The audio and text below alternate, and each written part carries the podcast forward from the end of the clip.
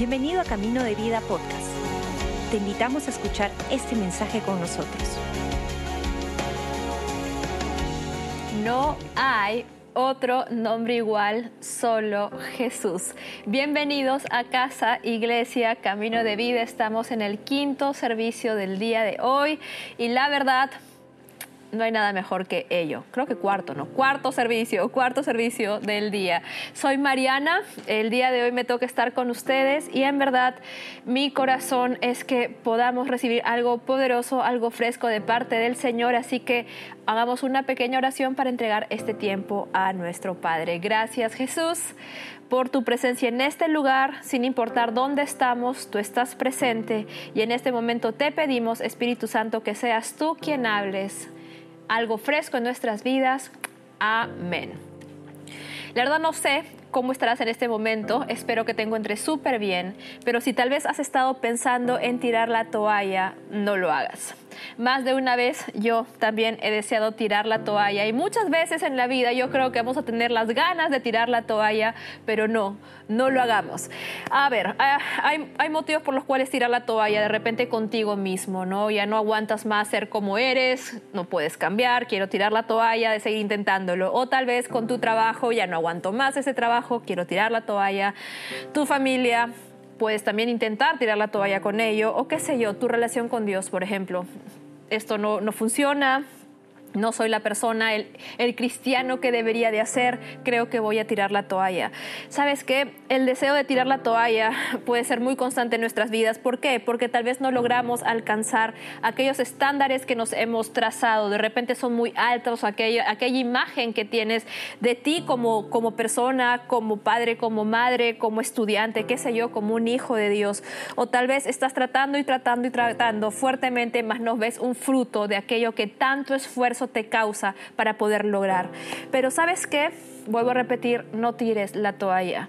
El cansancio es una de las trampas más, más usadas por Satanás para desgastarnos y empecemos a tomar malas decisiones. Salmos 73.1. Vamos a estudiar un poco este salmo porque la verdad es muy rico, es muy poderoso. Y este salmo que lo escribió Asafat empieza de esta manera. Nadie puede negarlo Dios es realmente bueno con Israel y con todos los de corazón puro, pero casi me pierdo de verlo por mí mismo. Me pareció sumamente interesante cómo empieza este, este, este capítulo. Dios es realmente bueno con todos, pero casi me pierdo de verlo por mí mismo. ¿Qué pasó con Asafat? Asafat entró en un momento de crisis en su vida y lo describe en el Salmo. Realmente empezó a mirar las cosas equivocadamente. Voy a leerlo. Salmo 73, 2, 3 dice lo mismo. He aquí mi historia, dice Asafat. por poco lo pierdo todo. Yo tropezaba con lo que veía hacer a los impíos, porque al ver a los jactanciosos con tanta riqueza y prosperidad, sentí celos de su engreída seguridad. ¿Alguna vez te has sentido como Azafat? yo creo que todos nos hemos sentido un poco como Azafat, ¿no? Como dice acá, yo tropezaba con lo que veía hacer a los impíos, porque al ver a los jactanciosos con tanta riqueza y prosperidad, sentí celos de su engreída, su engreída seguridad. El problema de Azafat fue el problema que tal vez muchos de nosotros cometemos, compararnos. Azafat empezó a compararse con estas personas que aparentemente lo tenían todo, tenían riqueza, tenían prosperidad y empezó a sentir celos de ellos. Compararte con otras personas en verdad es muy peligroso. Pero también hay una comparación que considero que es muy peligrosa. Comparar tu vida con la de otros hermanos en la iglesia. Y eso es algo que realmente también me parece bastante peligroso, porque si realmente tú tienes una, perspectiva, una expectativa de crecimiento espiritual, me parece hermoso, me parece glorioso. Es cuando venimos a la iglesia que, que empezamos a aprender cómo ser cristianos. Y la manera más natural de cómo aprender a hacer algo es mirando otras personas, pero el problema es cuando empezamos ya a compararnos con esas personas. tal vez otras personas de la iglesia que admiras o algún pastor que sigues en tus redes sociales y dices, no hay forma de que pueda llegar a ser como esa persona. Y en vez de ser una bendición, se empieza a volver un proceso. La verdad que es una cosa y te digo esto, y va a ser bien duro lo que te voy a decir, sin Dios es imposible el cambio. Con tus propias fuerzas, si intentas cambiar patrones en tu vida, lo único que vas a sentir es desaliento. Es imposible cambiar humanamente hablando. Pero la buena noticia aquí es que con Jesucristo el cambio es inevitable con Jesucristo el cambio es inevitable. El por qué estoy tocando este tema es porque estamos en el mes de la relevancia, ¿cierto? Y lo que nosotros anhelamos con todo nuestro corazón es ser cristianos relevantes y de eso habla el cristianismo relevante, cambios constantes en nuestras vidas, pero no haciéndolos con nuestras propias fuerzas, porque realmente es difícil, es cansado, es imposible cuán difícil es cambiar tu temperamento. ¿Cuántas veces has querido cambiar tal vez esa inseguridad con la que lidias o, esa, no sé, ira con la cual constantemente estás conviviendo? La verdad es que sin Dios es imposible el cambio, pero con Él el cambio es inevitable. Salmos 73, 23, 26 dice lo siguiente, y es hermoso. Sin embargo, a pesar de todo esto, aún te pertenezco me sostienes de la mano derecha, dice Azafat, después de todas las comparaciones y de todas las equivocaciones que él hizo. Sin embargo, a pesar de todo esto, Azafat tuvo la revelación, aún te pertenezco, me sostienes de la mano derecha, me guías con tu secreta sabiduría y seguirte me lleva a tu esplendor y gloria. ¿A quién tengo en el cielo si no es a ti? Eres todo lo que quiero. Nadie en la tierra significa tanto para mí como tú. Señor, tantas veces fracaso, caigo en desgracia, pero cuando confío en ti, tengo una presencia fuerte y gloriosa que me protege y me unge. Por siempre eres todo lo que necesito. Asafat tuvo un momento de iluminación. Si tú estudias todo este capítulo, vas a entender que él realmente empezó a ver con claridad cuando él vino a la iglesia. Pasó algo, Dios le habló y fue cuando escuchó la voz de Dios en el templo que él pudo darse cuenta que la vida de estas personas impías que aparentemente tenían todo resuelto y que vivían como si Dios no existiera, realmente para Dios es un suspiro, pero que lo que él tenía con el Señor era algo eterno. Algo que me parece muy interesante de todo es la revelación de Asaf de esto. A pesar de todo lo que puedo hacer o no hacer, aún te pertenezco, Señor. Oh, oro, honestamente oro que el día de hoy te vayas con esa revelación. Tú le perteneces al Señor y Él jamás te va a dejar tal y como eres. Lo único que necesitas es entender que lo que más necesitas es estar en su presencia.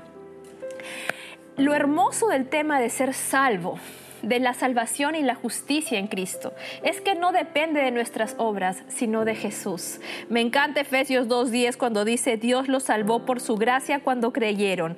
Ustedes no tienen ningún mérito en esto, es un regalo de Dios. La salvación no es un premio por las buenas obras que hayas hecho, así que ninguno de nosotros puede jactarse de ser salvo, no por obras, por gracia. No hay nada que puedas hacer para perder tu salvación solamente dejar de creer que Jesús es el Rey y Salvador, ni eso en verdad. Tendrías que dejarlo de creer eternamente para que no seas salvo. Nada puede robar tu salvación. ¿Por qué? Porque Cristo Jesús es quien sostiene esta salvación. ¿Y por qué te lo digo? Porque no quiero ser profeta, ¿ya? Pero de malos augurios, pero vamos a fallar. Vamos a fallar, constantemente fallamos, constantemente nos caemos, pero gracias a Dios tenemos un Salvador tan grande, Jesús, que nos permite poder entrar con el alma hecha pedazos, totalmente sintiendo que somos nada, porquería, honestamente, muchas veces, pero gracias a Dios podemos entrar en su presencia con libertad y decirle a nuestro Padre, Señor Jesucristo, te necesito. Necesito que me limpies. Necesito que levantes mi cabeza porque he caído mal.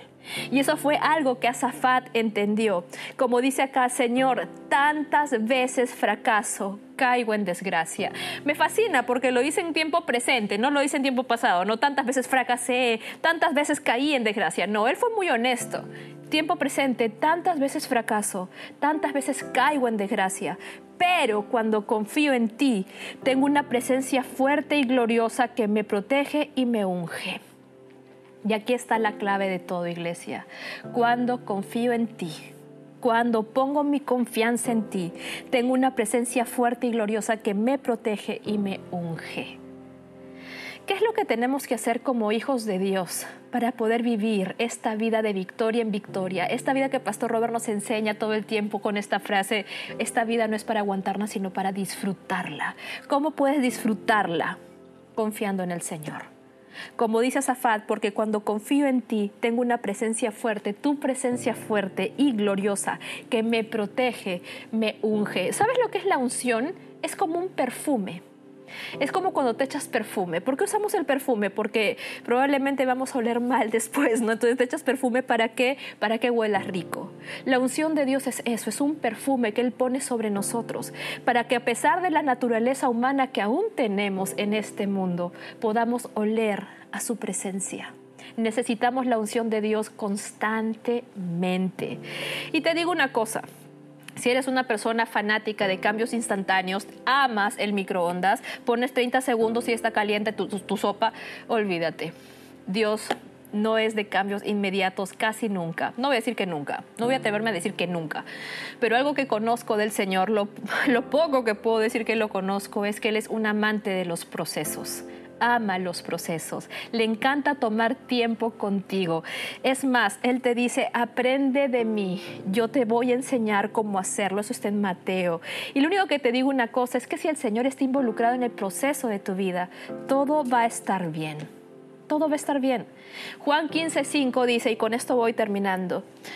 Jesús dice lo siguiente, yo soy la vid, ustedes son las ramas cuando están unidos a mí y yo a ustedes en una relación íntima y orgánica, me encanta la palabra orgánica, en una relación íntima y orgánica. ¿Por qué me usa la palabra orgánica? Porque usamos la palabra orgánico cuando es algo natural, no forzado, orgánico. Lo que el Señor quiere es tener contigo una relación orgánica, íntima, que no sea forzada, que realmente sea única entre tú y Él, única. La cosecha seguramente será abundante. Si estamos unidos a Jesús en esta relación íntima y orgánica, la cosecha seguramente será abundante. En otras palabras, frutos florecerán a través de tu vida, orgánicamente, sin esfuerzo, separados de mí. No pueden producir ninguna cosa, cosa alguna. Y aquí está el truco de los cambios en tu vida. Aquí está el truco de poder florecer y poder producir aquellas cosas que quieres ver siendo producidas a, través de tu vida, esa vida relevante, esa vida abundante. Unidad con Jesús. Recuerda que esa unidad no depende de ti depende 100% de lo que Jesús ya hizo en la cruz por ti. Así que entra con audacia cuando te sientas bien o cuando te sientas hasta el perro. La verdad es que la presencia del Señor es el lugar donde siempre necesitas estar para renovar tus fuerzas, para fortalecerte, para ungirte, para poder caminar de victoria en victoria y poder disfrutar la vida en este mundo. Este es el mensaje que traigo hoy. No lo tomes por en vano, no tires la toalla. Dios tiene cosas maravillosas para ti. Así que quiero invitar tal vez a aquellas personas que estén viendo este, esta transmisión por primera, segunda vez, y tal vez digas, Mariana, yo, yo quiero esa vida abundante. Mariana, yo quiero, yo quiero esa vida de victoria en victoria. Yo quiero vivir una vida en unidad con Jesús. Me siento solo, me siento sola y ya no quiero sentirme así. Quiero ser parte de algo mucho más grande. Quiero ser parte de la familia de Dios. Si esa persona eres tú, si el Señor está tocando tu corazón en este momento, por favor, ábrele la puerta. Lo único que tienes que decir es, yo quiero recibirte Jesús. Ponlo en los diferentes chats que tenemos, sea cual sea la red social en la cual estés, y hagamos esta oración audible. Por favor, pronuncia estas palabras para que puedas recibir a Jesús como tu Señor y Salvador. Repite después de mí, gracias Señor Jesús, porque el día de hoy, tú me encontraste y yo decido recibirte como mi Señor y como mi Salvador. Perdóname porque te he ofendido, porque he pecado contra ti, pero ya no quiero ofenderte más. Quiero recibirte en mi vida y llamarte mi Padre. Declaro que a partir de hoy soy un hijo o una hija tuya y que nuestra relación es inquebrantable y eterna. Amén. Gracias por acompañarnos. Esperamos que hayas disfrutado el mensaje de hoy. Si deseas más información, Síguenos en nuestras redes sociales o visita caminodevida.com.